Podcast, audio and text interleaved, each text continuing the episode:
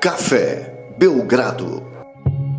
Amigo do Café Belgrado, estamos de volta. Olha, a renovação de contrato do Lucas Nepomuceno se arrastou aí, ganhou é, muita credibilidade, ganhou muito espaço na mídia nos últimos tempos. Foi difícil essa renovação, se arrastou por uma dificuldade, uma dificuldade imensa assim para negociar. Tem cláusulas, tem um monte de exigência, mas conseguimos manter Lucas Nepomuceno entre nós. Lucas, mais uma edição do podcast Café Belgrado. Olha, sentimos sua falta.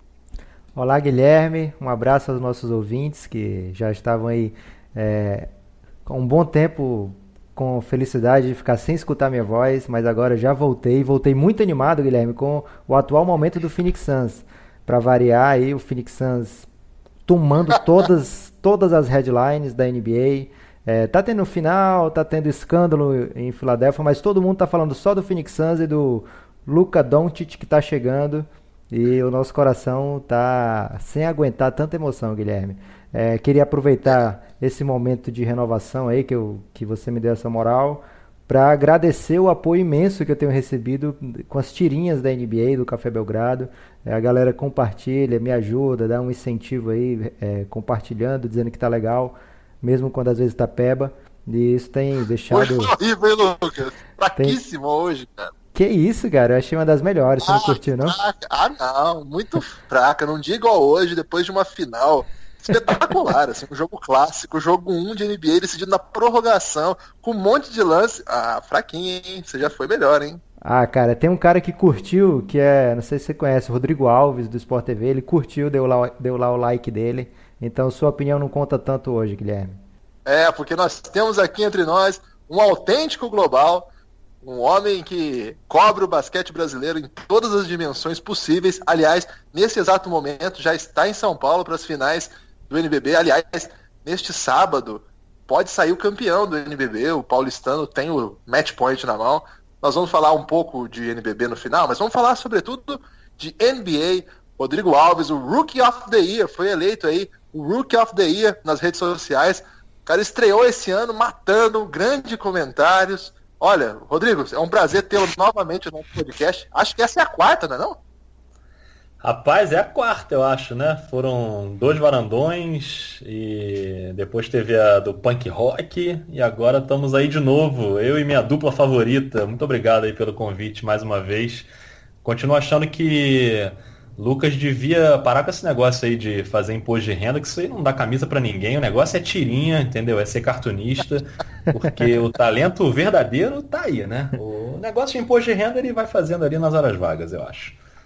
Ô Rodrigo, né, a sua última aparição aí no, com a NBA foi na, no final da série do Houston Rockets contra o Golden State Warriors, uma série que foi a jogo 7. Legal que pro, prorrogou assim que você é, conseguiu continuar ali com exclusividade. Agora a, o Sport TV ah. continua fazendo as finais, né? Mas é com VT, é isso?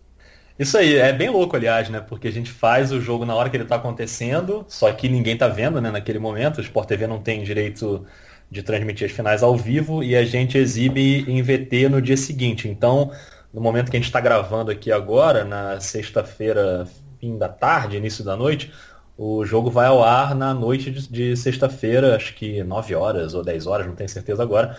Mas é sempre no dia seguinte à noite. Então, dependendo do momento aí que, que alguém esteja ouvindo, pode ser que esteja ouvindo já no sábado, né? Já não dá mais para ver esse VT. Aquele VT é o famoso assim, tá de bobeira, né? Não tá fazendo nada, deixa ali e ouvindo as groselhas que a gente fala. Mas é engraçado, porque a gente faz só o jogo mesmo, né? Não tem pré-jogo, não tem intervalo, não tem pós-jogo. E nesses períodos a gente fica resenhando ali com o microfone desligado e conversando sobre o jogo. Mas foi divertido fazer. E fiquei felizão da série da final do Oeste ter ido até sete jogos, né? Porque aí foi mais, jogo, mais jogos ali pra gente fazer. E a série foi ótima, né? Decidida no fim, cheia de reviravoltas e dramas. Foi bem legal. Ô Lucas, é, você aí acompanhou essa, esse ano de estreante aí do Rodrigo, espetacular, hein? Eu lembro que logo que começou a gente ficou muito empolgado, então a gente assistia tudo que o Rodrigo fazia.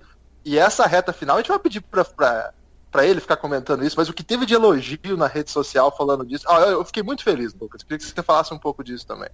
Eu fiquei triste agora, Guilherme, você dizendo que acompanhava o Rodrigo no começo. Quer dizer que depois é, você perdeu. Não tá nem aí. depois foda-se, bota. Liga o League Pass, escuta inglês.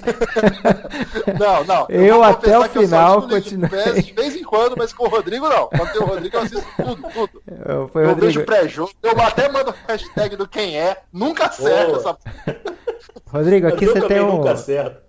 Aqui você tem um fã de verdade que continua até o final lhe acompanhando. Vou escutar Obrigado. também o VT.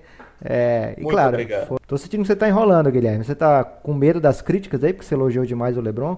Cara, eu, o Rodrigo tem mais do que eu, porque é, tá o tempo todo aí lidando com esse pessoal, mas eu tô muito assustado com o Twitter do basquete, cara. Nossa, Porque assim, eu, eu, eu tenho o meu Twitter, ele que ele é modesto, ele tem uma galera que participa e tal, mas é o nosso público, assim, né? E de vez em quando, como tem bastante gente assistindo, um RT de alguém mais famoso e tal, acaba disparando isso para mais gente, né?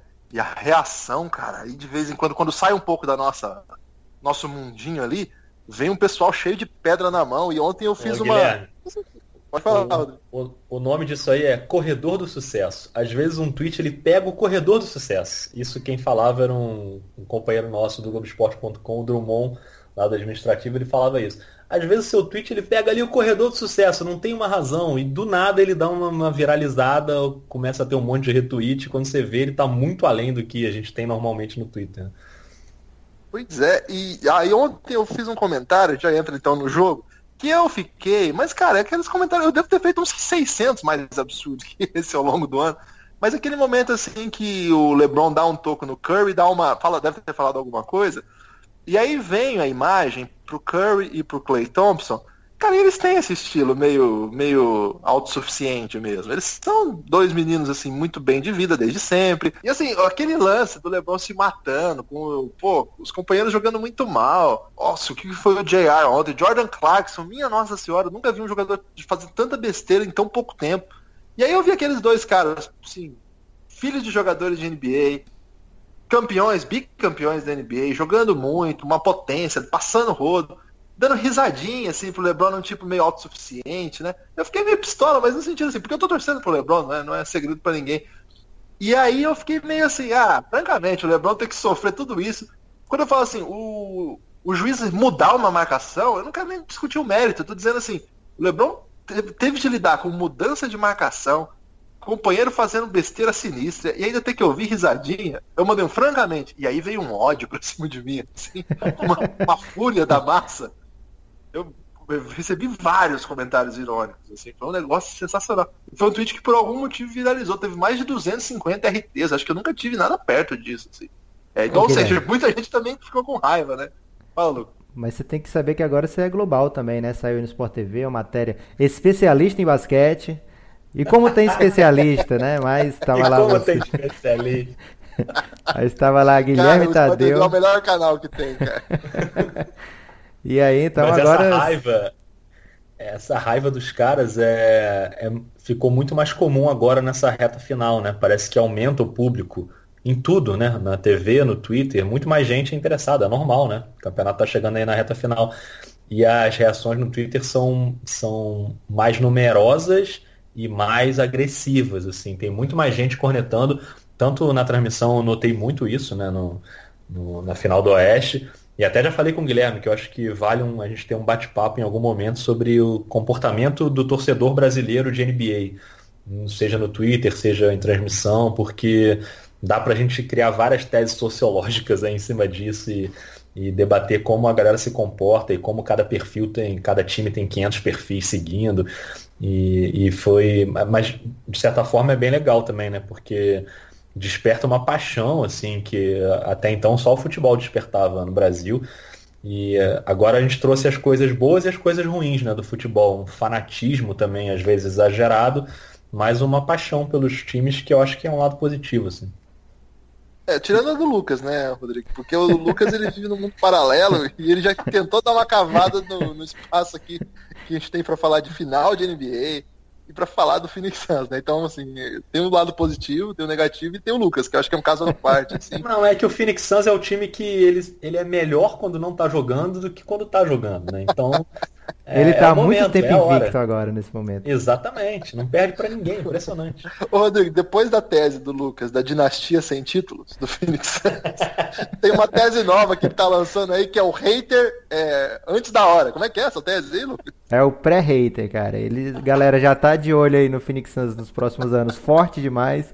E aí ficam tentando desmerecer tudo que essa franquia tem conquistado recentemente. É, é sério. Agora vamos falar propriamente da final. Ô Lucas, o que, que você achou aí desse jogo? Qual é, assim, a história desse jogo todo mundo sabe mais ou menos qual é. é mas o que, que ficou para você? Você é um cara que gosta muito de falar de arbitragem. Sei que você ficou pistola ontem. Como é que foi para você? Como é que você sintetiza aí esse jogo 1 um das finais da NBA? É, eu gosto muito pouco de falar de arbitragem, inclusive acho que a gente devia ter só um momento assim de um minutinho para cada um comentar a arbitragem, depois a gente não tocar mais nesse assunto, porque. Então vamos lá, um minuto para você. Um minuto. Bem, é, houve muito perfil aí que é muito seguido no Twitter falando que, inclusive um que está aí concordando, que concordou com isso, falando que a arbitragem teve erros, mas não influenciou, não foi por isso que o Golden State ganhou. Eu já penso diferente. Eu acho que a arbitragem teve erros é, que fizeram o Golden State ganhar o jogo, porque foram momentos muito decisivos, muito chaves, muito críticos. E, mas assim, é, não foi mal intencionado, foi erro, porque a gente viu que esse ano é, o tanto de erro grotesco que teve da arbitragem. Então, não vai ser na final que eles vão consertar todos os problemas que eles tiveram durante a temporada e fazer, entregar uma arbitragem perfeita. Então, assim, claramente alguns momentos foram marcantes, como aquela sequência que o, ele dá a falta do, do LeBron James no Duran, quando ele rouba a bola por trás ali, logo depois de um crossover maravilhoso do Duran no LeBron. O LeBron se recupera no lance, rouba a bola por trás, e o juiz dá falta que não teve. No máximo ele poderia dar uma falta do Larry Nance ali. É, na jogada seguinte, o LeBron leva um tapa no braço no, e o juiz acha que foi um turnover normal. Então, é, dois pesos, duas medidas em sequência. E, e o lance da falta de ataque do Duran que o LeBron estava a uns bons dois metros ali da linha, não tinha motivo para reverem, para eles pedirem a revisão do lance, já que eles só podem rever se o jogador está ou não na linha, naquele semicírculo. Se ele estiver fora, aí sim eles podem avaliar durante a revisão se foi falta de ataque ou não. É, então, no caso do, do, LeBron James ali, você pode até argumentar que foi falta de defesa. Eu não estou aqui para discutir isso, mas não dá para dizer que tinha, havia dúvida se ele estava ou não no semicírculo. Então eles deram um jeitinho ali malandro para pedir a revisão de uma coisa que eles não poderiam. E para finalizar, para fechar. Ah, já com... acabou seu minuto, mas vai. Tá, mas para finalizar o, o Rage aqui, né? Eles inventaram uma treta no final sem necessidade nenhuma, cara. O Tristan Thompson passa longe de acertar o Shawn Livingston. Talvez ele tenha ido com o cotovelo para pegar, mas não pegou, passou longe. E aí ele dá um, ele expulsa o Tristan Thompson por essa jogada que do nada assim, bem aleatoriamente, o Shaolin estava voltando já sem, sem nenhuma menção de reclamar de nada. O jogo já estava nos segundos finais, totalmente decidido, e aí o juiz cria uma treta que poderia acabar causando suspensão de vários jogadores. Então assim, uma arbitragem confusa e que dá muito pano para manga e para reclamação. Ô Rodrigo, você teve também uma rage aí contra um tweet seu que discutia precisamente a arbitragem, né? É, é, eu concordo com 90% do que o Lucas falou. É, acho que é essa mais ou menos a porcentagem. É, eu acho que o Golden State foi favorecido nos dois últimos jogos, no jogo 1 da final e no jogo 7 contra o Houston. É, não acho que é só isso que decidiu o jogo. Acho que, principalmente o jogo do Houston, acho que o, o Houston foi muito mal ali em algum momento e se perdeu completamente no jogo. Mas no jogo contra o Cleveland especificamente, eu concordo com o Lucas sobre todas essas marcações. Da a bola do LeBron com o Duran da falta, da, da primeira falta, depois o tapa do Looney no LeBron, depois a expulsão do Tristan Thompson, eu acho inacreditável, assim, acho uma, uma, uma, uma coisa bizarra. É, e o Draymond Green acho que ainda deveria ter tomado uma técnica ali pelo que fez de provocação e não tomou nada. E acho que foi uma lambança completa. Minha única discordância é sobre o lance mais polêmico de todos, que está dando mais debate, que é o da falta de ataque. É, eu até acho que pode e até deve ter sido um jeitinho malandro de conseguir rever o movimento do LeBron a partir da, do gatilho da revisão, que é o do posicionamento na área restrita mas eu não duvido a gente está falando de uma arbitragem que a gente cornetou o ano inteiro e é uma arbitragem da NBA completamente míope, que não viu o Antetokounmpo pisando fora naquela enterrada com o Oklahoma, que não viu a sexta do San Antonio, que foi sexta e o cara como se pegasse um rebote, sai jogando e segue o jogo e ninguém vê nada. Que não viu a, a bola do Horford, que foi muito depois do estouro do cronômetro. Que não viu a andada do Westbrook bizarra. Eu não duvido que os caras possam ter um mínimo, um pingo de dúvida, mesmo sendo um lance muito claro, que eles possam ter tido um pingo de dúvida se o LeBron estava ou não perto, pisando na área restrita ou não. É, não acho que é o mais provável, tá? Que tenha acontecido. Acho que realmente foi um recurso. Mas eu não duvido. Eu, eu, eu não duvido 100% que pode ter acontecido isso. E no fim das contas, acho que eles corrigiram é, para uma correto, né? Corrigiram para a marcação que deveria ser que foi a falta de defesa, na minha opinião. O LeBron estava se mexendo ainda em direção ao Duran e aquela falta de fato foi de defesa. Todo o resto, eu acho que o Cleveland foi prejudicado e influenciou sim na derrota do Cleveland. Não acho que foi por causa disso especificamente que o Golden State ganhou o jogo.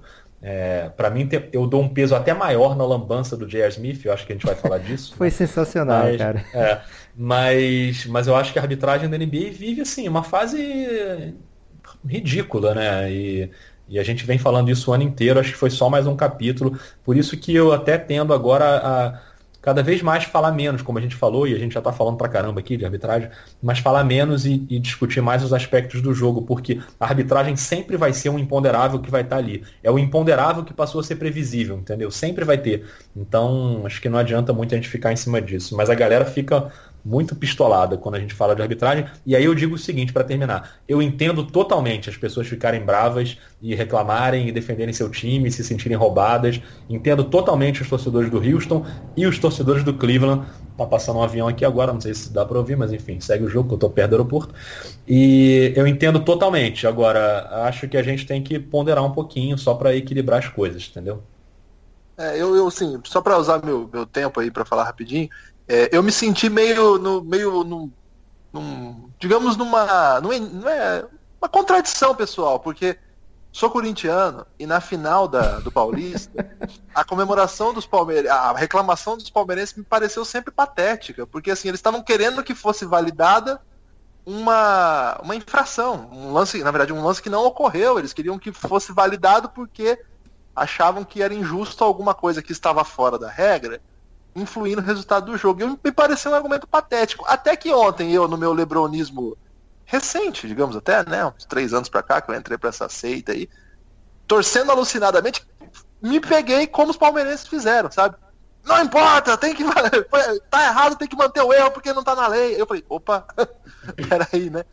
E até, então eu digo assim, eu, eu, eu entendo a raiva, igual o Rodrigo falou, também não quero entrar muito nisso.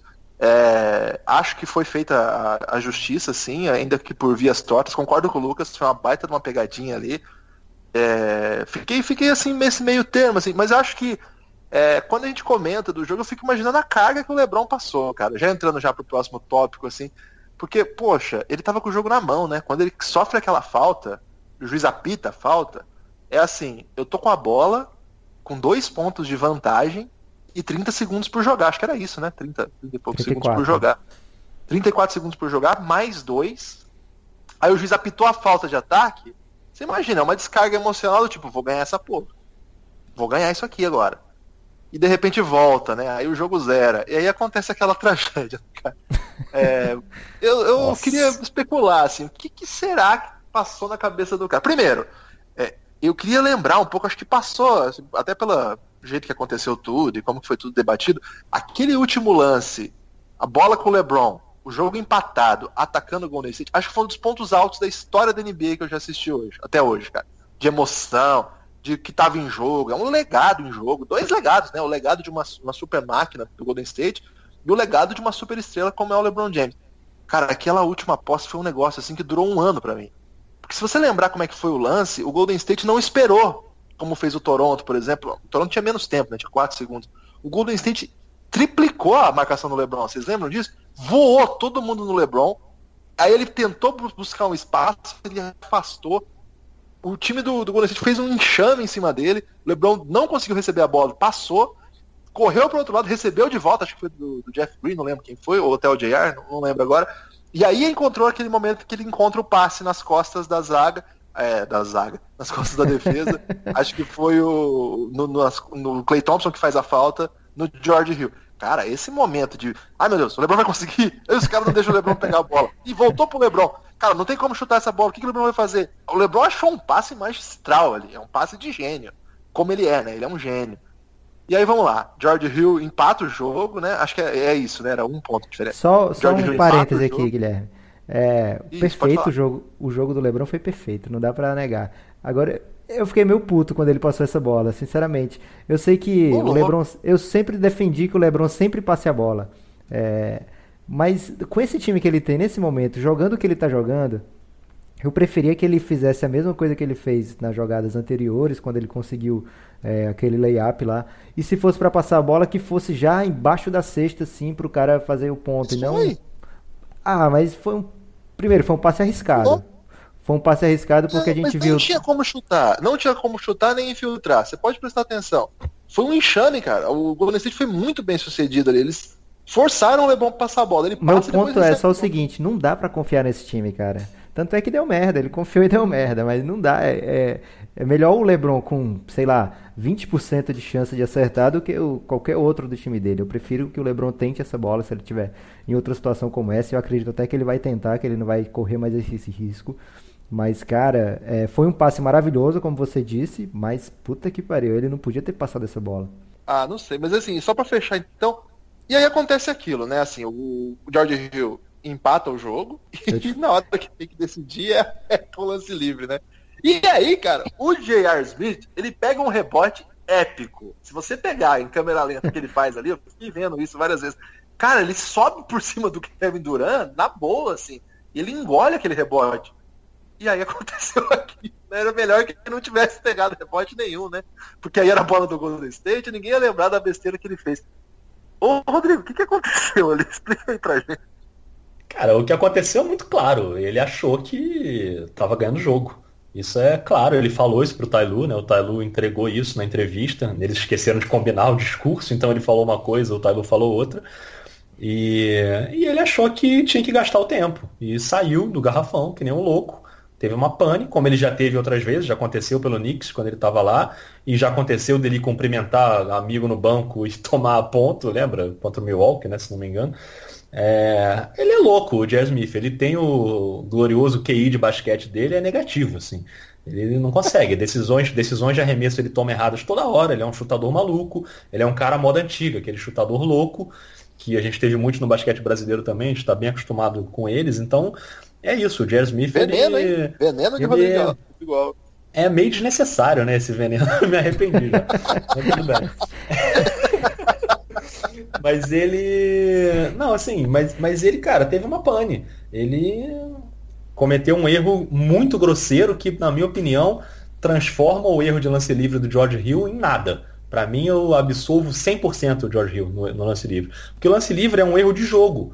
É um erro técnico. Você cometeu um erro ali de lance livre. Claro que você pode criticar o cara por isso. Mas ele errou um lance livre, como vários outros já erraram. Jogadores muito melhores que ele já erraram em momentos decisivos.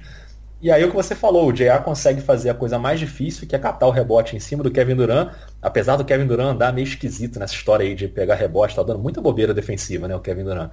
É, mas ele consegue o mais difícil e ele faz a maior lambança possível ali, que em vez de subir para sexta, ele podia até tomar um toco do Durant, mas, no mínimo, sei lá, pedir um tempo ou entregar a bola no Lebron, ele claramente ele gasta o tempo. E o Lebron fica que nem um alucinado ali, gritando para ele, né? Fala, cara, me dá a bola. Então depois ele fala, é pra lá, ataca pra lá. E ele simplesmente não ataca. E o tamanho da frustração do Lebron, cara, eu não consigo medir, porque eu fiquei super frustrado. As pessoas me perguntam sempre qual é meu time, para que time eu torço e tal. E eu realmente, com toda a sinceridade do mundo, eu não torço para nenhum time. Eu tenho alguns times que eu gosto mais. Phoenix Suns. É, o Phoenix Suns eu acho simpático. mas, eu, mas é por fase, entendeu? Eu vou mudando. Atualmente eu gosto muito do San Antonio, gosto do Philadelphia, gosto do Boston. É, Golden State e Cleveland não estão entre os times que eu gosto mais, assim, que eu tenho uma, uma simpatia maior, assim. Mas não tenho, também nenhuma antipatia por eles. Então eu tô bem neutro, assim. Aí eu torço pra grande história. E, cara, a vitória do Cleveland nesse jogo seria uma puta história com o LeBron fazendo mais de 50 pontos pela primeira vez na carreira em playoff, com ele carregando o time, com ele evitando aquele terremoto do terceiro quarto, quando o Golden State voltou voando e ele faz sete pontos seguidos e dá uma freada naquela sangria ali. E fazendo o que ele fez no último quarto, tentando decidir jogo, com todos os altos e baixos de arbitragem e uma, aquela montanha russa que foi ele para ele.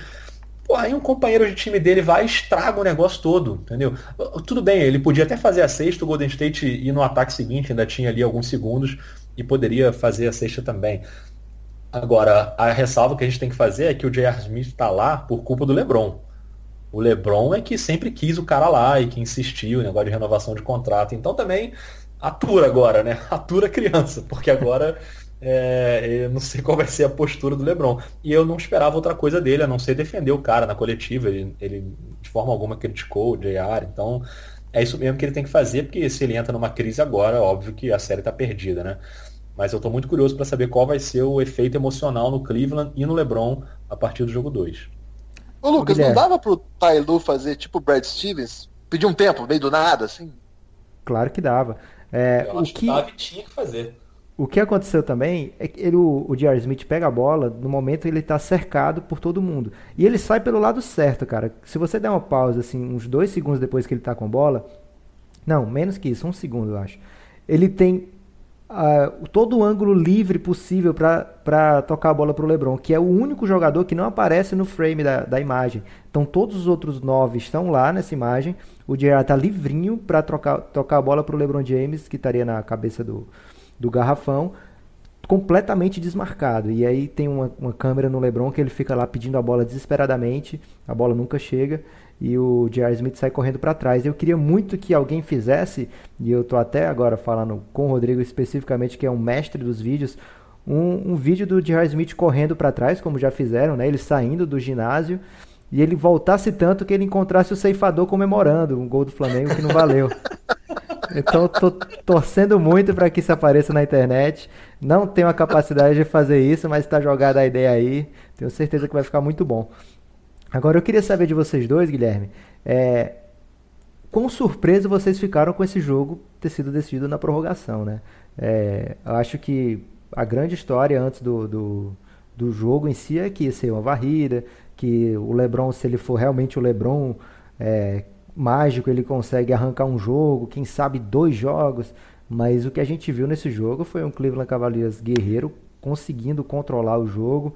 É, mais uma vez o Golden State esquisito, né? mostrando fragilidades que a gente não viu ano passado, quando eles terminaram os playoffs todos com, em apenas 17 partidas. Esse ano eles já têm bem mais do que isso, eles já têm, chegaram nas finais já com 17, né? Então, é uma equipe que mostra alguma, algumas fragilidades que não mostrava no passado. Eu acho até que foi no podcast com vocês dois que eu comentei que uma NBA é mutante, né? As equipes vão se, vão se é, é, aperfeiçoando, aprendendo a enfrentar um adversário muito poderoso e o Golden State já não inspira aquele, aquele medo completo de, de que vai varrer, de que vai ganhar tudo. Claro que a gente sempre espera que eles vão varrer, que eles vão ganhar tudo, mas a gente está vendo jogos muito mais equilibrados do que no ano passado. É, causou uma grande surpresa em vocês? Ser logo no jogo 1 isso? Cara, eu, ah. eu fiquei assim, 50% surpreso, vou te falar. É, claro que a gente sempre fica quando um time consegue levar o Golden State até esse limite, né? E para mim o Golden State é um time muito melhor. Mas eu vou até dar um crédito aqui para o Rafael Roque, que faz os dois pontos lá comigo. E a gente no programa anterior à, à final, ele falou isso. Ele falou, cara, o jogo para o LeBron é o jogo 1.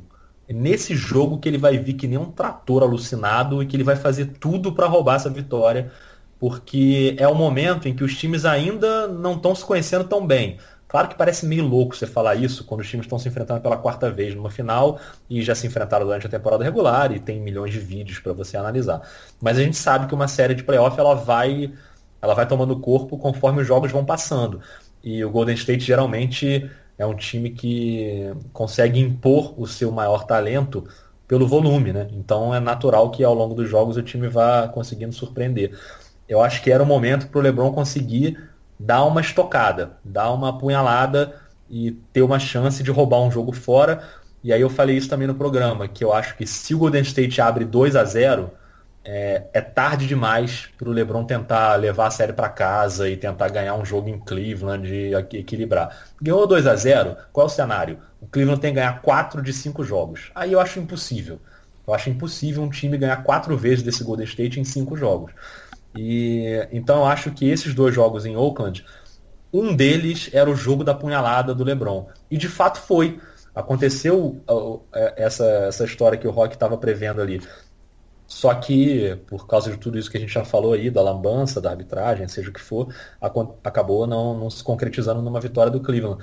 Mas me surpreendeu no sentido de, das ajudas, né? Do Kevin Love, do, do Larry Nance ali no início, que foi bem. Então, é sempre surpreendente, mas eu imagino que o Golden State possa se recuperar bem depois disso e acho que vai ser difícil o Cleveland conseguir uma outra atuação como essa. Eu, eu concordo com o Rodrigo e é, eu acho que tem uma coisa aí também que a gente tem que pensar um pouco, é que o Golden State tá estranho, né, cara? Tá. Tirando os terceiros quartos, que eles estão sempre muito monstruosos, é, o resto do jogo, os outros três quartos do jogo, é sempre muito estranho. O Kevin Durant tá estranhaço, né? O Kevin Durant ontem não foi relevante. Foi um, assim, não é, não é, obviamente que é um grande jogador, mas não foi alguém que você pegava na bola e falava assim, agora esse cara vai decidir a parada, tá? É, eu acho que não sei o que está tá acontecendo ali. Ontem o Curry foi monstruoso, né? O Curry, aliás, nos, o Curry foi quem sobreviveu aos quatro períodos, né? Tirando o terceiro quarto, que todo mundo costuma jogar bem lá, e depois do momento em que o time abre cinco, aí o braço de todo mundo fica levinho, né? Daí vira festa. Mas até ali, eu acho que o Curry que puxou esse time aí. Aliás, lá na série do Houston, é, o Rodrigo até soltou uma belgrabomba lá no, no, seu comentário que eu dou uma cornetada no, no Harden. Não sei se você sabe, Lucas, mas quando o Rodrigo fala lá do Belgradão, o, o Twitter do Belgradão bomba, cara. É um negócio assim alucinante. Tipo, tipo, dois seguidores a mais, assim, impressionante. É, que Ô, nada. Rodrigo, é... Mas agora você já sabe a verdade, né? Que ele nem tá te assistindo, ele só usa a tua hashtag. Com certeza, é, isso aí eu nunca duvidei. Isso, cara? Da onde saiu isso? Não. E o, eu acho que o, tem essa coisa também. O Golden State não é aquela máquina que eu esperava que fosse quando achei que essa série seria mais tranquila. Mas eu achei que essa série seria mais tranquila baseada, baseado em um tipo de ideia que também não estava se sustentando na prática, porque o time também não jogou bem contra o Houston. Vamos lembrar, o Houston fez dois jogos duríssimos com eles sem Chris Paul. E com o Chris Paul passou o rodo, passou por cima mesmo. Tava 3 a 2 pro, pro Houston, com a possibilidade de jogar o último jogo em casa ainda, e o Chris Paul machuca, assim, faltando segundos pro final do jogo, né? Uma, uma trajetória, assim, bem triste, assim, essa, essa do D'Antoni, né? Sempre acontece alguma coisa, assim, né? a gente é. critica muitas coisas dele, mas ele tem um azar também, né, cara? Várias histórias é, da dinastia sem título, teve vários momentos que faltou jogador. Não, agora deu, é, assim, ó, uma piada o, o termo, mas é verdade. E agora de novo, né, cara? Faltar o Chris Paul justo no momento. E outra, mesmo com faltando o Chris Paul, é, o time jogando, errando pra caramba, né? E o time ainda teve um respiro ali, quase que consegue é, vencer, né? Eu não sei, esse Golden State talvez não, não era tão forte como nos outros anos. Vale lembrar que eles venceram o Cleveland com o Kyrie. Né? E você não, você não imagina hoje o Cleveland com o Kyrie perdendo o jogo de ontem, por exemplo. Eu tenho a impressão assim de que esse time, claro, tem aquela tirinha do Lucas, essa pra mim genial, a do Igodala, que é o esmilinguido do pistola, que assim, eu tenho minhas, minhas perninhas, tenho meus bracinhos, tenho Muito boa. Se tiver Igodala, fudeu. Claro que sem o Igodala muda muito, mas é, muito, é assim, eu, eu sou desses que acho que pega lá, né? Não é assim também, né? Eu, eu não sei, acho. tem alguma coisa aí que tá estranha. Pode falar, não, o que eu acho assim é. Primeiro, eu tenho pouquíssimas dúvidas, tenho uma quase certeza de que o Houston ganharia a série se o Chris Paul não tivesse machucado. Estando 3 a 2 e com duas partidas sendo uma em casa e jogando do jeito que estava jogando, com o Chris Paul voando nos dois jogos anteriores, eu tenho quase certeza que o Houston eliminaria o Golden State. É o que me surpreendeu naquele momento. Mas o, a, acho que a questão do Golden State passa muito pelo Kevin Durant, por isso que você falou. O Kevin Durant, nessa, nesse playoff, desde a série. De, depois do jogo 1, o jogo 1 contra o Houston, ele arrebentou, jogou demais. Dominou o jogo, matou todas as bolas e foi o Kevin Durant dominante, MVP das finais que a gente viu ano passado. A partir do jogo 2, ele começa a entrar num declínio e ele vira o cara que engana o comentarista de box score. O cara que só vai ver os números ele se pegar todos os números do Kevin Durant, os números dele são bons. Ele vai pontuar, vai fazer 20 e poucos pontos, quase 30 pontos, vai pegar rebote, vai dar assistência.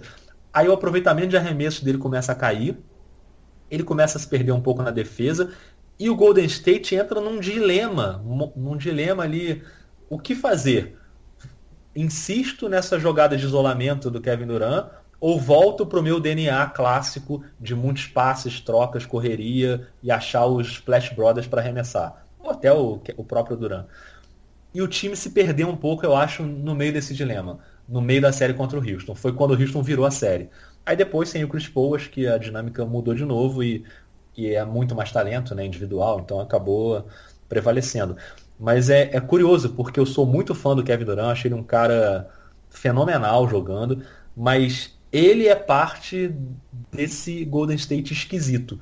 Que é, é, é, até estranho, né? Porque ele é tão bom que criou um dilema na cabeça do time. Será que vale a pena jogar só com esse cara? Será que vale a pena, já que ele é tão bom e tão dominante, tão mais alto e ninguém consegue chegar no arremesso dele para marcar? Será que vale a pena ficar criando jogada de isolamento aqui e deixar ele arremessar? Funcionou muito bem no jogo 1 contra o Houston e depois começou a os arremessos dele começaram a não cair tanto e agora contra o Cleveland isso tende a, a, mais uma vez você ter esse dilema, né? E o Golden State tem que jogar mais na alma dele, que é a troca de passes e a defesa forte, troca de passes e arremesso. Cara, o que acontece a favor do Warriors é bizarro. Se a gente pegar desde o ano passado, eles enfrentaram o, o San Antonio sem o Kawhi. Depois do Kawhi, com o Kawhi, o San Antonio estava ganhando o jogo com muita tranquilidade, né? E aí de lá para cá, quase. Aí pegaram o, o, Cleveland, não me recordo agora se alguém se sofreu contusão nessa final, acho que não, acho que foi só doutrinação mesmo. Mas aí esse ano eles pegaram o Pelicans sem o, o DeMarcus Cousins, pegaram o San Antonio sem o Kawhi de novo, pegaram o Houston sem o Chris Paul e pegaram o Cleveland com o J.R. Smith loucaço, né?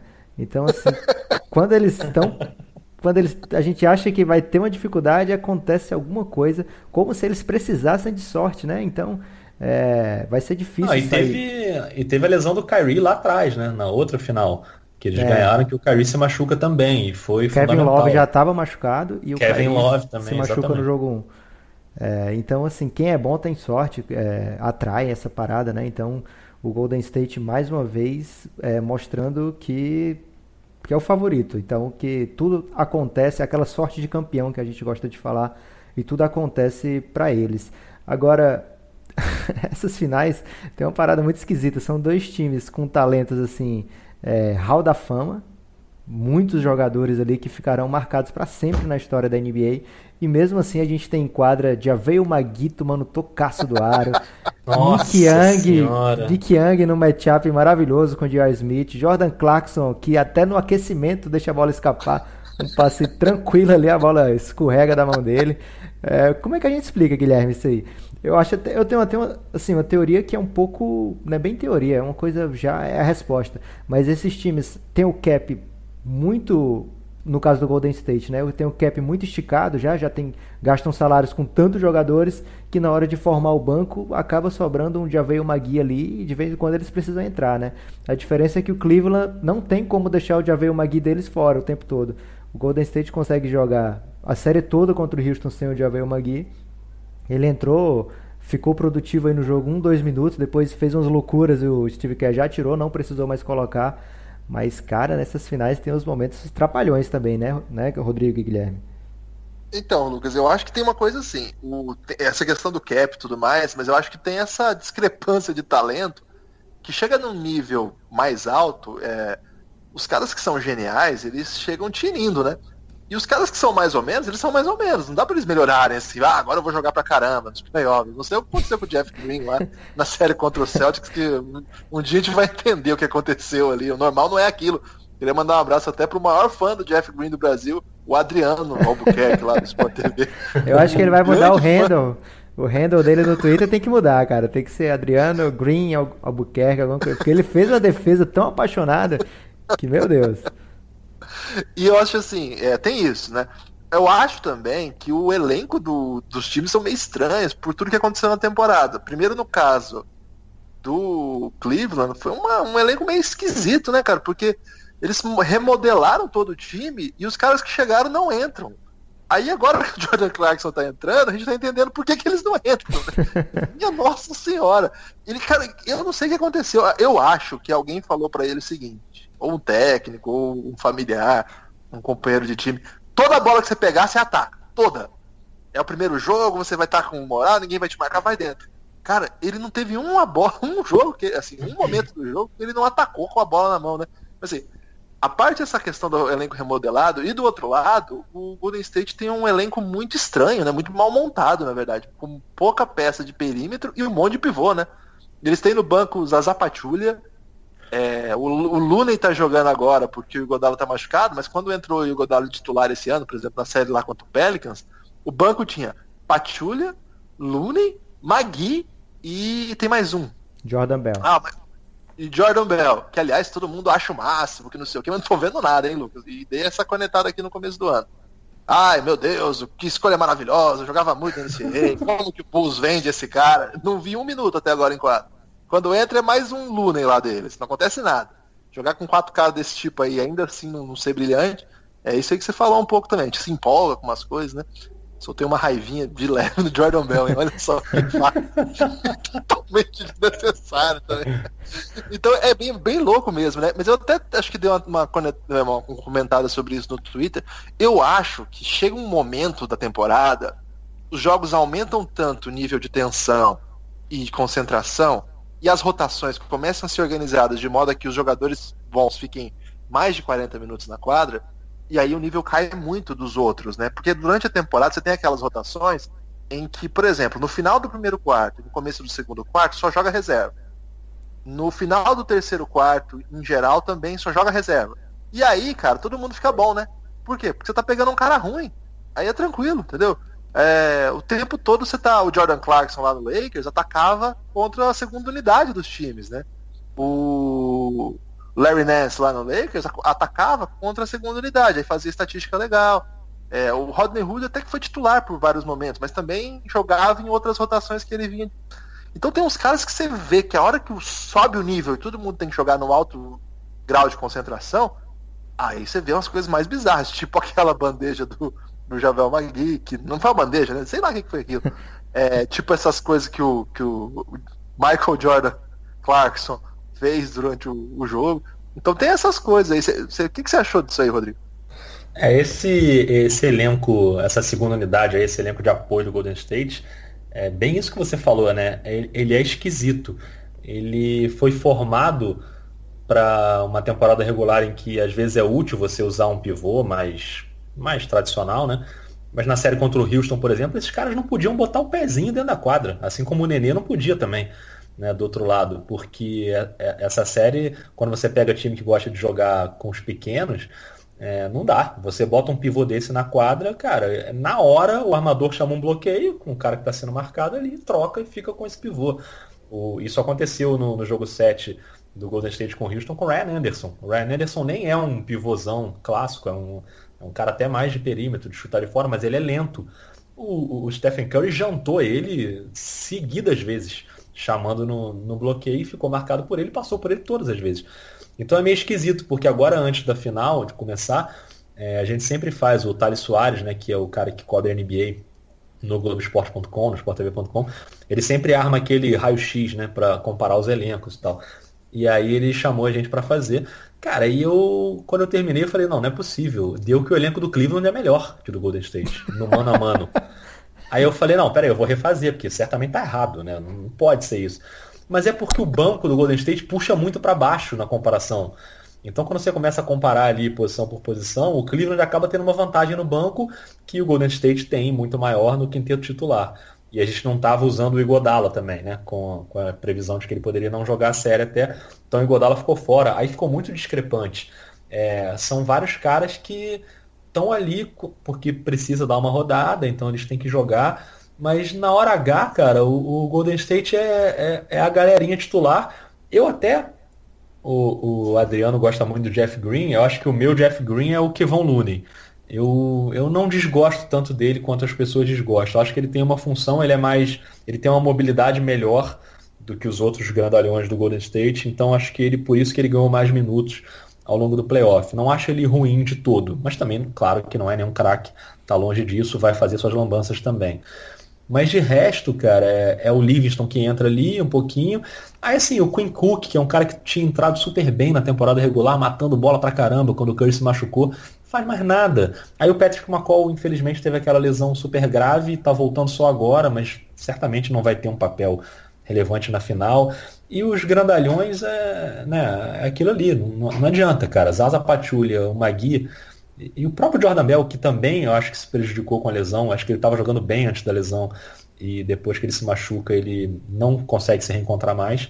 Esses grandalhões não têm espaço e aí fica torto esse time do Golden State, com muito talento no seu núcleo principal, até o sexto homem ali, e depois, cara, fica uma bagunça. Mais alguma coisa para falar da final ou a gente já pode passar para esse super escândalo do Philadelphia? é, eu acho que vale a pena, hein? Dedicar uns bons minutos a essa história. É, porque daqui a pouco tem pergunta do Twitter também, viu, Lucas? Você não fica, você fica atento aí que inclusive teve uma ouvinte, a Simone Batista, que te convidou, olha só, para comer uma moqueca capixaba. Eu não sei se o convite se, se estende ao Rodrigo, hein? Tem que ver é. isso aí. Eu tô é esperando verdade. ainda o patrocínio aqui. Já muitas empresas aéreas, Guilherme, já me contataram aqui tentando patrocinar o Belgradão. Tô esperando a proposta correta aí para a gente poder rodar o Brasil é, via aérea. Bom, então vamos lá então. Olha, é, nessa semana, num dia que não teve jogo ainda, né? Foi na quinta-feira, né? Foi isso. Na, na quinta-feira à noite? Não, não, na quarta-feira à noite, isso. É, o site do Bill Simmons, o Ringer, TheRinger.com, é, o Bill Simmons, um dos maiores comunicadores de esportes do mundo, na minha opinião, o mais talentoso de todos, fundou esse site quando ele sai da ESPN. E é um site que tem, hoje ele divulgou que são mais de 90 funcionários que trabalham no site e que tem conteúdo pra caramba de esportes, cultura pop, em geral, tratando assim com muito, muito bom humor. E ele é considerado o podfather, né? O fundador assim dos podcasts de esportes. É, se não o fundador, o grande mito dos esportes. Eu tô falando isso para dizer que alguém, se a gente não vai até discutir quem, procurou um dos redatores ligados ao Ringer com uma suposição. Brian Colangelo, dirigente do Philadelphia 76ers, um dos mais relevantes dirigentes do Philadelphia 76ers, tinha, ou poderia ter, digamos, cinco contas fakes no Twitter. E essas contas serviam basicamente para municiar a imprensa da Pensilvânia, que cobria de perto o Philadelphia 76ers, com informações que, no final da história, limpava a barra de eventuais erros do Colangelo como diretor e mirava contra pessoas que ele julgava interessante para que a história que limpasse o seu nome ajudasse. Fossem técnicos, fosse o ex-GM Sam Hink, fosse seja lá quem for, inclusive Joel Embiid. Uma história loucaça, uma história fenomenal. Deliciosa. É, o Ringer, é, o Ringer ficou muito tempo nisso, é, trabalhando para verificar isso, fez a checagem, fez um trabalho de investigação pesado e trouxe. Era até legal falar o nome do cara, você tem aí? Eu vou, senão daqui a pouco eu falo. É, é Lucas, que, que situação essa história, hein? É, foi maravilhoso, Guilherme. Os principais argumentos que assim comprovariam que que essas contas eram do Colangelo, porque assim, além de, desses argumentos que eu vou falar, tem umas coisas de nerd, né? Eles triangularam as contas que essas contas seguiam, é, os é seguidores é dessas contas. É, é, fizeram toda um, uma pesquisa do, do que, que essas contas tweetavam para chegar nessas cinco contas. Mas o, o, as coisas que ele faziam basicamente era xingar jogadores do Philadelphia é, como o Embiid, quando ele estava machucado, se ele aparecesse num concerto de música como ele foi, ele foi, dançou lá no palco. Então ele fica, essas contas ficavam pistola com o Embiid. É claro que o Embiid é um grande defensor do San Hink, né, o ex-GM que o Colangelo substituiu. É, até ele usou, ele usa como o, o, apelido dele, que ele se deu o apelido de O Processo, que é a cara do Sanrink, né? Então. E ele disse já que o Sanrink morreu pelos nossos pecados. Ele já é, falou isso. então, então o, o Embiid e o Sanrink são totalmente ligados, um em carne, assim, no Twitter principalmente. E o, o Colangelo, que, que o substituiu, destila o ódio nessas contas do Embiid diversas vezes.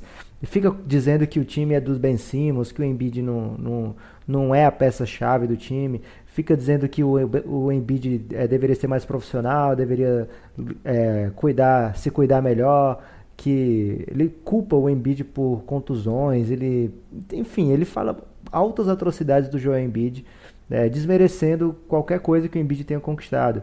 Inclusive ele votou bastante vezes, bastante no, no Embiid para All-Star com essas contas no ano anterior, quando o Ben Simmons não jogou, e esse ano ele decidiu não votar no Joel Embiid, votou apenas do Ben Simmons, é, para ressaltar o quanto o Ben Simmons é muito mais importante. Lembrando que o Ben Simmons foi escolhido por ele no draft.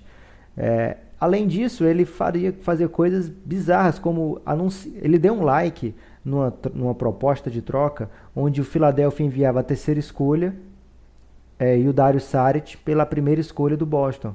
Claro que não aconteceu dessa maneira, mas aconteceu essa troca. Então, se alguém tivesse a noção de que, de que essas contas poderiam ser do Colangelo, como alguém tinha já, né? Mas se GMs adversários soubessem disso, poderiam se aproveitar para acompanhar quais as estratégias do Colangelo, porque ele fez uma troca basicamente igual a que ele deu like lá. É, ele também acusava o Jalil Okafor de não ter passado no, no, num teste médico, por isso que ele não foi trocado. E ele ficava instigando a, a, aos jornalistas da, de Filadélfia para fazerem essas perguntas ao Jalil Okafor. E assim, um, um, um, perfil que não era de ninguém ligado ao Filadélfia, de repente é, aparecer com, com mensagens assim de, de puro insider, né? Só pessoas do alto escalão poderiam saber que essa troca teria sido praticamente concretizada e que não aconteceu por conta de exame médico. Então, é uma história bizarra, sem pé nem cabeça. O Colangelo é ligado sim ao Phoenix Suns, porque o pai dele foi GM do Phoenix Suns por muito tempo. É... Inclusive era o dono, se não me engano, do Phoenix Suns antes do, do, do Robert Sarver. Ele vende para o Sarver. É... E aí ele vai para Filad... ele vai para o Toronto ser o GM lá, já o, o Brian Colangelo. E, e quando ele vai para o Philadelphia, essas contas fakes dele também ficam xingando o GM atual do Toronto. É, dizendo que os jogadores bons do Toronto foram o Colangelo que trouxe e que o Masai só fez merda, que, ele, que o time não tem sucesso por conta do Masai. Então é uma conta muito rancorosa, que infelizmente já estão jogando a culpa agora para a esposa do Colangelo, é, que também essas contas falavam do Philadelphia, falavam do Toronto e falavam do, do time de basquete do filho do Colangelo. Então, Cornetava o técnico dele? eles falavam, cadê? Não vai jogar defesa esse time? Então, assim, o nível de, de inocência desses caras que estavam comandando essas contas é intrigante, achando que não seriam rastreados nunca, né? É, então, esse ano para o Twitter da NBA foi um grande ano, né? A gente teve aquela do Kevin Durant é, se defendendo com conta fake, xingando o Russell Westbrook, inclusive, e agora essa do Colangelo, eu já estou esperando aí aparecer muito mais coisa nesses próximos anos, porque aparentemente a galera não aprendeu a usar a internet, Guilherme.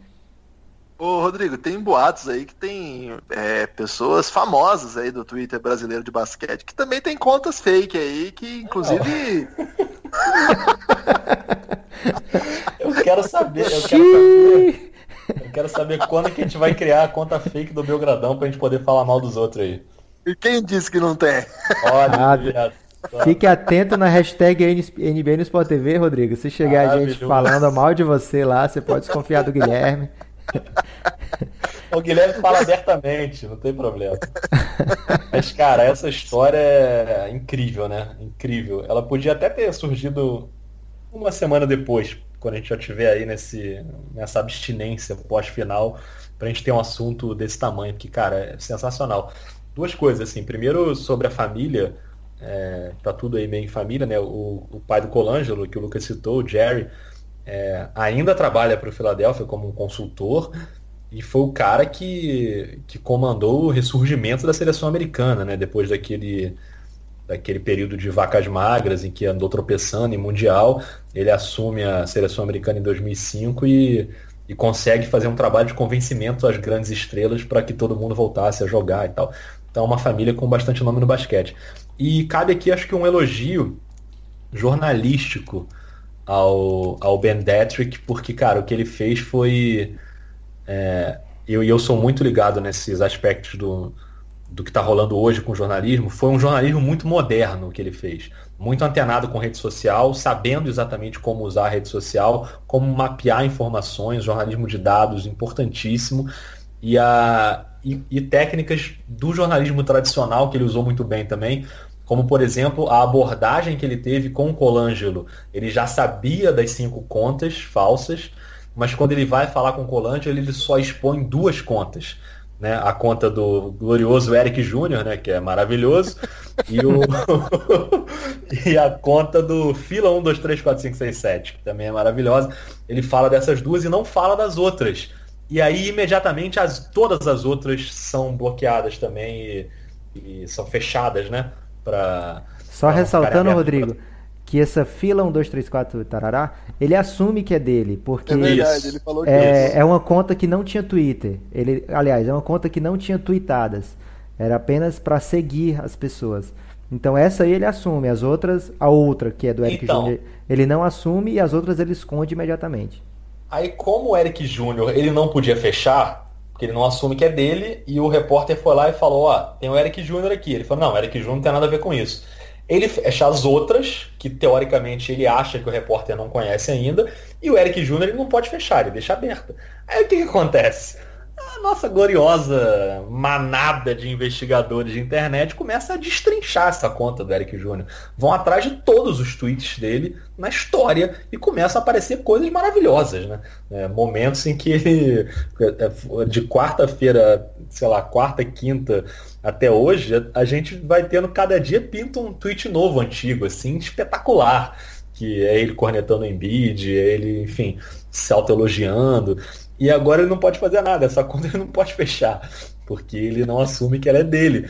Então, assim, a, a sacada do cara de jogar essas duas contas, certamente ele já sabia que a do Eric Júnior era a melhor de todas, e sabendo que jogando para o Colangelo, o Colangelo não poderia fechar, e não jogando as outras, acho que foi uma sacada muito genial jornalística dele, para que ajude a comprovar a tese dele e, e provar que de fato, né, claro que vai ter algum processo aí processo, não sei se é a melhor palavra para usar no Filadélfia, mas, mas alguma investigação interna, né, que eles estão falando e qual vai ser o efeito, se ele vai ser demitido, eu acho que não vai ter mais clima para ele ficar, é, não, não vai ter como, mas eu acho que tudo foi feito de maneira muito inteligente e certamente o momento de soltar também foi só quando estava tudo amarradinho. Então é, eu fiquei bem feliz de ver jornalisticamente a investigação do cara. Claro que isso cai no colo dele, né? Ninguém, isso não surge do nada. Alguém entregou, alguém bateu e, né, e alguém lá de dentro e a partir daí ele ele começou a investigação, mas foi um trabalho bem legal e uma das melhores histórias do ano, sem dúvida nenhuma. É, quando a gente achou pegadinha. que quando a gente achou que não ia ter nada mais esquisito que a contusão misteriosa do Fultz, né, no Philadelphia, acontece essa. Não, e o Eric Júnior tem uma tese maravilhosa sobre essa contusão aí, né, cara? Ele falou é. que é uma a figura paterna do, do Michael Fultz, que é o cara que namora a mãe do Fultz e que é também seu treinador esse cara botou na cabeça do Futs que ele chutava errado e mudou a mecânica dele. E ele tinha e ele falava: vocês têm que perguntar pro cara sobre isso, porque ele tá fazendo as coisas que. Ele, ele tá arremessando sentado. Ele, ele, ele, disse que, que ele ficou treinando o Futs arremessando sentado numa cadeira. Mandava o Futs sentar na cadeira para ficar arremessando para consertar o, o arremesso. Tem, e é engraçado porque o Philadelphia fez uma temporada belíssima e chegou muito longe nos playoffs, assim muito longe, talvez teria até mais longe, mas ficou aquela impressão de que Ben Simmons e Joel Embiid acabavam rivalizando como protagonista, né? E a impressão que. A impressão não, né?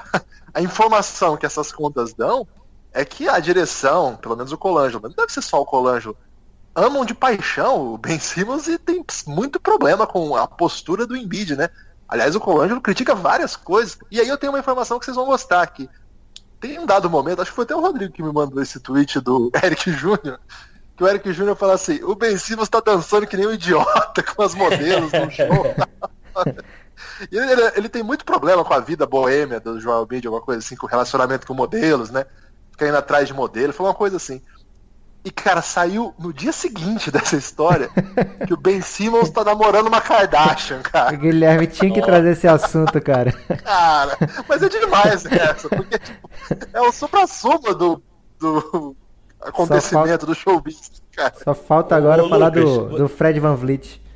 Lucas, você que é um cara super inteirado aí do mundo pop, cara, quantas Kardashians existem, cara? Porque toda hora tem uma Kardashian envolvido com algum jogador de basquete. Ou com Eu achei que eram duas, mas aí Não, eu, eu descobri que são, são muitas. Mas também, Rodrigo, tem uma coisa. Às vezes é a mesma jogadora que pega vários jogadores. Ah, a mesma Kardashian pega vários. Mesma Kardashian. Isso, Ah, a, por exemplo, a Kardashian do Odom é a Kardashian do Harden e do Tristan, ok? Sim, ok. A E Kardashian o filho? do E o filho de quem é? Não, eu já não sei. A Kardashian do Ben Simmons é a mesma do Blake Griffin. Que, aliás, deu fora no Blake Griffin logo pós-troca pro Detroit Pistons. E aquela que casou com o Chris Humphries não tem nada a ver com essas, entendeu? É outra. Beleza? Fechamos Ela é a, ela é a do, do rapper, né? Isso, perfeito, perfeito. Aí Mas tem uma você- outra, é a mais velha, que ela não teve até hoje relacionamento nenhum, pelo menos que se saiba. E tem uma que é Caramba. mais nova que também não. Então fechamos aí, são cinco. Mas você tá lendo isso agora na Wikipedia ou você sabe isso tudo de cabeça? Ele acompanha, Ah, eu, Rodrigo. eu eu assisto o Keeping Up with Kardashian, estou muito Parabéns. ansioso aí para quando tiver um equivalente da família Ball, porque se especula-se que a família Ball vai fazer um show, um show parecido com da Kardashian, aliás, o, o Lakers Imagina um tem- crossover aí. Não, vai rolar. Você acha que não? Porque a família Ball é o próximo alvo das Kardashian, não tenho dúvida nenhuma que vai rolar isso. É, ô Lucas, podemos ir para a pergunta do Twitter já? Ou Tem mais alguma coisa para falar do Brian Colangelo? Vamos lá, vamos pro Twitter que tem muita gente querendo falar com a gente, Guilherme. É isso que eu não falei que o Rodrigo viria, hein? Porque a presença do Rodrigo, Lucas, estava um pouco ameaçada aí pela seu deslocamento, né? Um homem. Ah, eu não tenho dado muita sorte nas minhas últimas viagens de avião. Então, às vezes meu avião não pousa, tem que voltar para o Rio, às vezes ele pousa, mas arremete, e aí tem que ficar sobrevoando. Mas dessa vez deu tudo certo. Ó, o Paulo, Paulo Mafra, perguntou o seguinte: queria perguntar sobre a suposta negociação do Celtics para subir no draft para pegar ou Bamba ou Doncic. Vocês compram Ah, esse rumor? E em caso chance. Qual dos dois jogadores seria o melhor encaixe para o maior verde do mundo? Eu Gostei do maior que verde do mundo porque sou corintiano, entendeu? Foi uma, uma frase que me agradou. Zero chance, Guilherme, porque o Celtics agora vai para outro nível, né? Já agora já é momento de fechar elenco para chegar nas finais.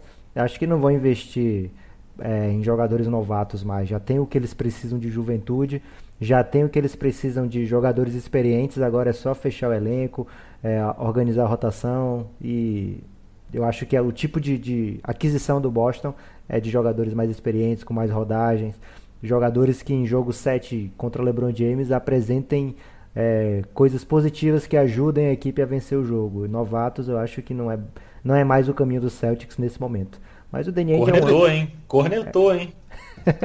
Cornetou Jason Tatum, cornetou Jalen Brown. Não, muito pelo contrário. Eu acho que os outros jogadores do elenco do Boston que deveriam, é, num jogo 7 de, de conferência, final de conferência, apresentar uma ajuda ao Tatum, né? O Tatum foi É. maravilhoso, foi bailarino Foi. nesse, nesse Tô jogo. de acordo. Ô, Rodrigo, para você, essa aqui do Alexandre Baqueiro. Se você lá, mandou a pergunta. você vai mandar, eu É, Então, se você que mandou a nossa pergunta é, pro Lucas, porque o Lucas é muito querido, sabe, Rodrigo? Sim, Aliás, claro. é um dos caras, um dos das vozes mais desejadas do Brasil. Queria só. Ah, mas é, mas isso aí é inegável. Então você mandou pergunta e eu desviei pro Rodrigo, você desculpa, eu sei que é um global, às vezes você dá uma animada. Opa, deu uma subida, mas às vezes você queria o Lucas mesmo. Mas vamos lá. É, o que, que vocês acham dos Sixers demitir o Colangelo e contratar o David Griffin pra GM? Você acha que isso poderia ajudar a levar LeBron pra Filadélfia? Gostei, hein? Gostei desse. É, Essa essa suposição, ligação, é, essa ligação faz algum sentido, né, cara? Eu acho que vai, de uma forma ou de outra, esse, esse debate vai tomar conta agora, né? Assim que acabar a final, é, ainda mais depois do que aconteceu nesse jogo 1 do futuro do LeBron, né? Que muita gente falou que o momento em que ele decidiu que ele realmente vai sair é o momento em que o Jerry Smith faz aquela lambança e ele fala, ah, agora eu vou me embora, não dá mais. Mas a demissão do Colangelo eu acho que é inevitável. Mas não sei, de repente o Griffin com o histórico que tem, né, com, com o Cleveland, acho que, que de repente pode ser uma, uma boa isca aí pro LeBron. Mas eu não sei, cara, eu acho que no fim das contas ele vai, ele vai pesar muito bem, muito direitinho é, esse último passo, que eu imagino que seja o último passo da carreira dele.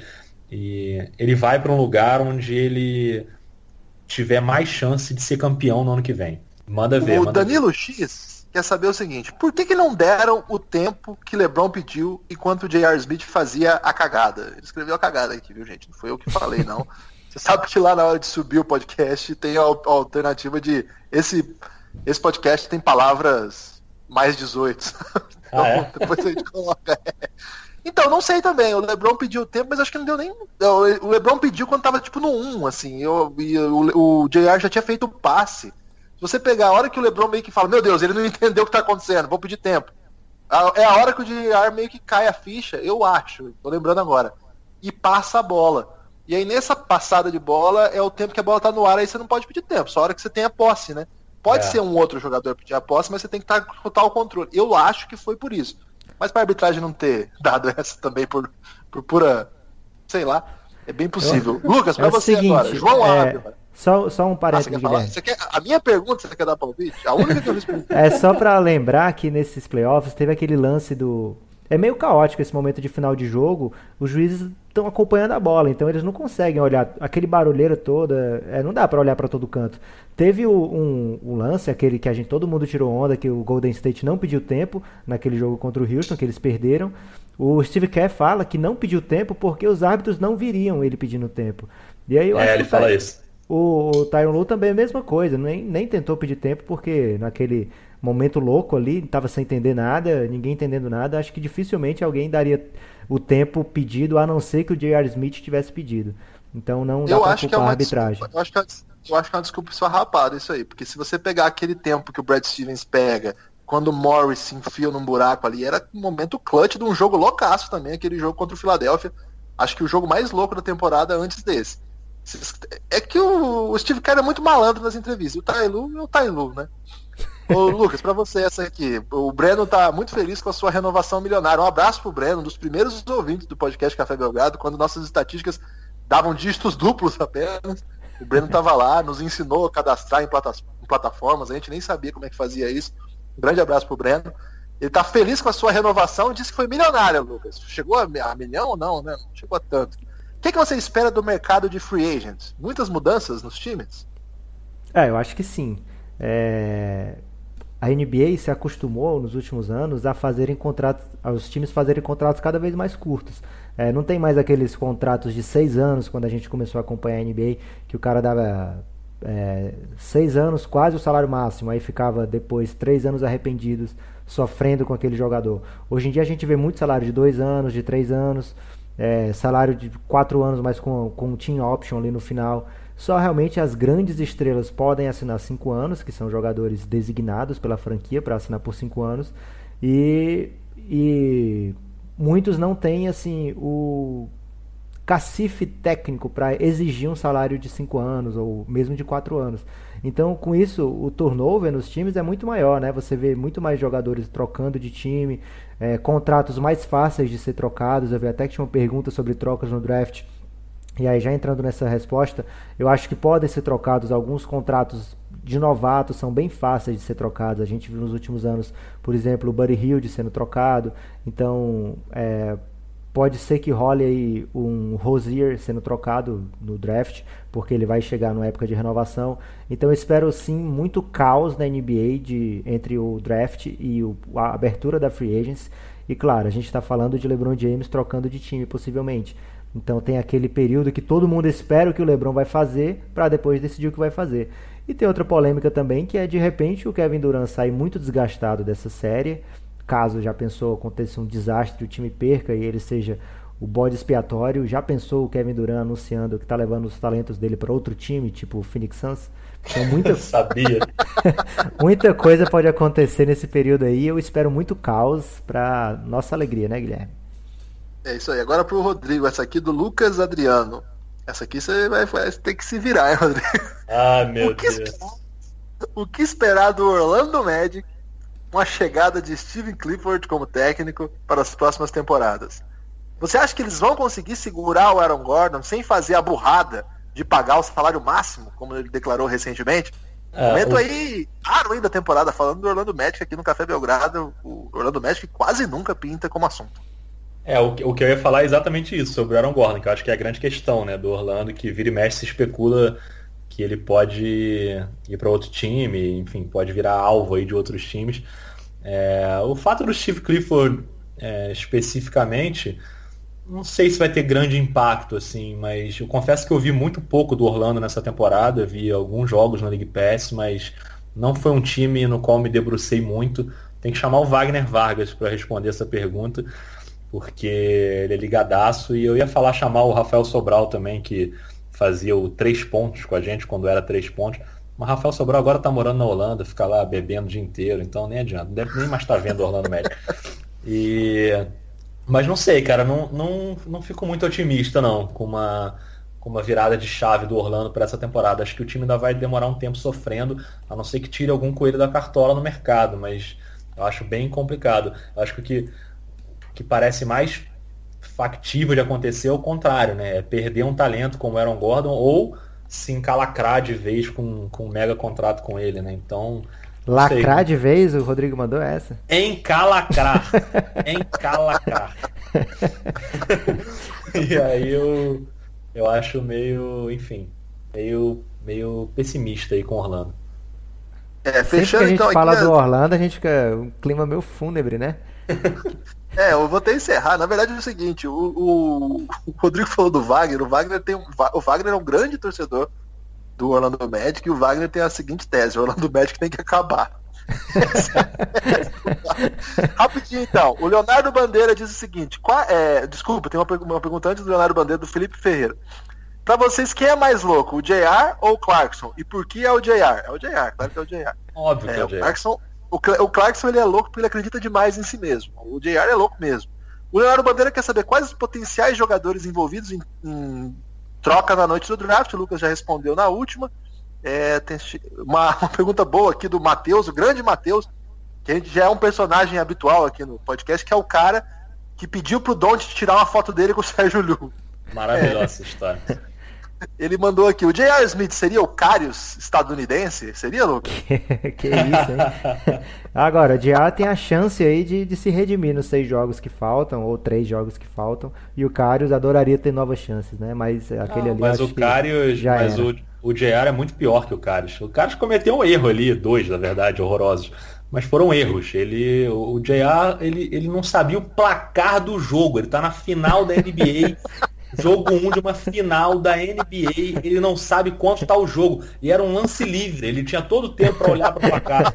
Não era um lance de contra-ataque, entendeu? Então não dá, dá para defender não. Cara, mas talvez o problema seja é, ótico, eu não sei se esse é o termo. Pode ser. Porque você viu, o, o, olho que ele faz na hora que ele vai tentar olhar o placar? Parece que ele tá totalmente sem De repente ele tá escondendo aí alguma miopia. É, eu, eu, queria dizer também que a palavra horroroso e Carius não combinam, porque o homem é um grande modelo aí, um galã. Que homem, né? Do... Que homem.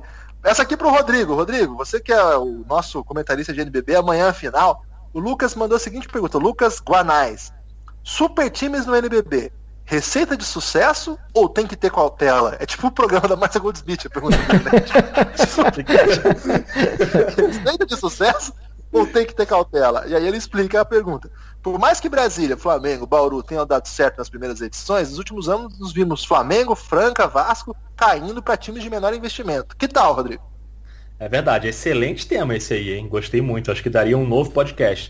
De fato, é, eu acho que os dois times, apost... no caso aí, Flamengo e Franca principalmente, apostaram em jogadores veteranos ex-NBAs, né? O Varejão e o Leandrinho. O Varejão acabou não dando tudo em quadra que a gente esperava e, e mexeu um pouquinho na química do Flamengo, e o Leandrinho teve a questão da lesão. Então foi meio um azar aí, mas um, um, um azar calculado, né? A gente sabia que isso poderia acontecer. E a gente está vendo times com menos estrelas, principalmente o paulistano, na, na final. E, então acho que é um, um bom dilema. Acho que a galera também tem que saber dosar isso. Contratar para o time ficar bom e dosar com o contratar para o time ficar atrativo que eu acho que também ainda é uma preocupação do NBB, de ter atrativo, chamar torcida, ganhar mídia, então tem que saber dosar essas duas coisas aí. Agora a última pergunta é do Paulo, que ele diz o seguinte, queria saber. Ah não, já foi essa. Desculpa, Paulo, estou vendo essa pergunta duas vezes. Então acabou, acabaram as perguntas. É, acabou. acabou. Acabou. então aí, ô Rodrigo, queria te agradecer. É, pô, eu sei que você fez um esforço aí, porque você acabou de chegar em São Paulo. É, tem aí um jogo, jogão amanhã para fazer. É, a gente vai levar, mandar esse podcast pro ar ainda na sexta-feira. Então você pode falar um pouquinho do jogo, qual é a sua expectativa. O Paulistano, cara, eu, eu, o Paulistano teve um monte de chances já de ser campeão, né? Vários jogos, o Paulistano já foi à quadra com chance de ser campeão na NBB. Aquele jogo é, que eles tiveram jogo único, a decisão do NBB, e quando eles abriram 2 a 0 no, no placar, tiveram mais três jogos. Então já foram cinco jogos que o Paulistano, comandado pelo Gustavo Deconte, chega à decisão com chance de ser campeão. Amanhã é o quinto. Vai? É, mais uma vez eles estão muito perto, né? E, e amanhã, se não rolar, ainda tem uma, uma outra chance dentro da casa deles, que na verdade não é a casa deles, né? Jogando no ginásio do Corinthians.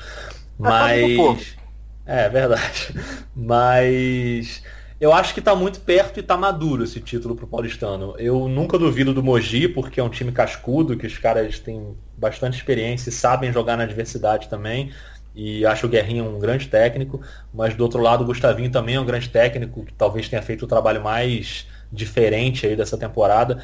E, o, e ele continua fazendo né? Porque ele perde o do Sommer, por exemplo, e aí o, o, o Ubner começa a ganhar um espaço que não tinha antes é, e começa a matar um monte de bolas de três e espaçar o time. Então, é, além de tudo que a gente viu no Paulistano, ele consegue colocar ainda uns fatores novos que o Guerrinha também tenta fazer na final, mas com mais dificuldade, porque as peças são muito mais jovens. O Guerrinha tem tentado rodar uma galera mais nova, né? O Lessa e, e os caras não, o Carioca, nem sempre os caras estão conseguindo corresponder, o que é natural também. Mas eu tô animado para essa reta final. Não sei se um amigo ouvinte já está ouvindo esse, esse podcast depois da, já na tarde de sábado, então se já estiver ouvindo, você já vai saber o que aconteceu, se o Paulistano foi campeão ou não. Mas eu estou bem animado para essa reta final de NBB aí e NBA também. Acho que é um momento Disneylândia do, do basquete, né? Para quem gosta de basquete. Essa reta final tá bem legal. Lucas, seu, seu abraço aí para o nosso ouvinte, sua última consideração. É, eu queria agradecer a presença do Rodrigo. Sempre que ele vem para cá, o podcast fica maravilhoso. É, queria agradecer também. Alto elogio? Alto elogio o, tá valendo. o apoio da galera que, que fica pedindo que a gente lance episódios do podcast, que fica curtindo nossas interações. É sempre muito bem-vindo esse tipo de carinho. Um abraço também para o LeBron James, que está passando uma fase também difícil com essa situação dos times, dos companheiros dele, né? Tentando boicotar a grande temporada, a temporada de assinatura do LeBron James, que merecia acabar com o título, mas está rolando essa essas autossabotagem aí da galera. Aliás, autossabotagem não existe, toda sabotagem é auto, né, Guilherme? Mas essa... Não, pô, claro que não. Por exemplo, o Nelson Mandela foi considerado um terrorista porque ele sabotava prédios públicos ah. no auge lá do apartheid. Você pode sabotar isso, coisa que não é sua, cara, não. O cara quando tem a bagagem cultural é outra coisa, né? Eu, eu falei isso justamente para o Guilherme trazer o Nelson Mandela para o podcast, que tá, fazia um tempinho que a gente não citava aqui Nelson Mandela. Então aí. Quando o Nelson Mandela era terrorista, isso faz tempo. O cara foi de então... J.R. Smith para Nelson Mandela. é. Então, um grande abraço aos nossos ouvintes, um abraço à minha esposa que já está um tempinho tentando vir me buscar aqui, mas eu estou pedindo para ela aguardar um pouquinho mais. E Guilherme, depois do jogo 2 tem que trazer o Rodrigo de novo, hein? Ah, vamos trazer. O Rodrigo aí é nosso é, habitué. Gostou do tempo francês aí? Não, eu, eu já avisei para vocês. Eu já falei para vocês isso na última vez, que se convidar eu venho, né, cara? Então vocês continuam insistindo nesse erro, então paciência, eu vou continuar vindo e a gente vai resenhando, porque é sempre muito legal. Mais uma vez, obrigado aí pelo convite, gostei muito de trocar essa ideia e estou bem feliz e a gente volta no próximo papo. Um forte abraço para todo mundo que ouviu o podcast.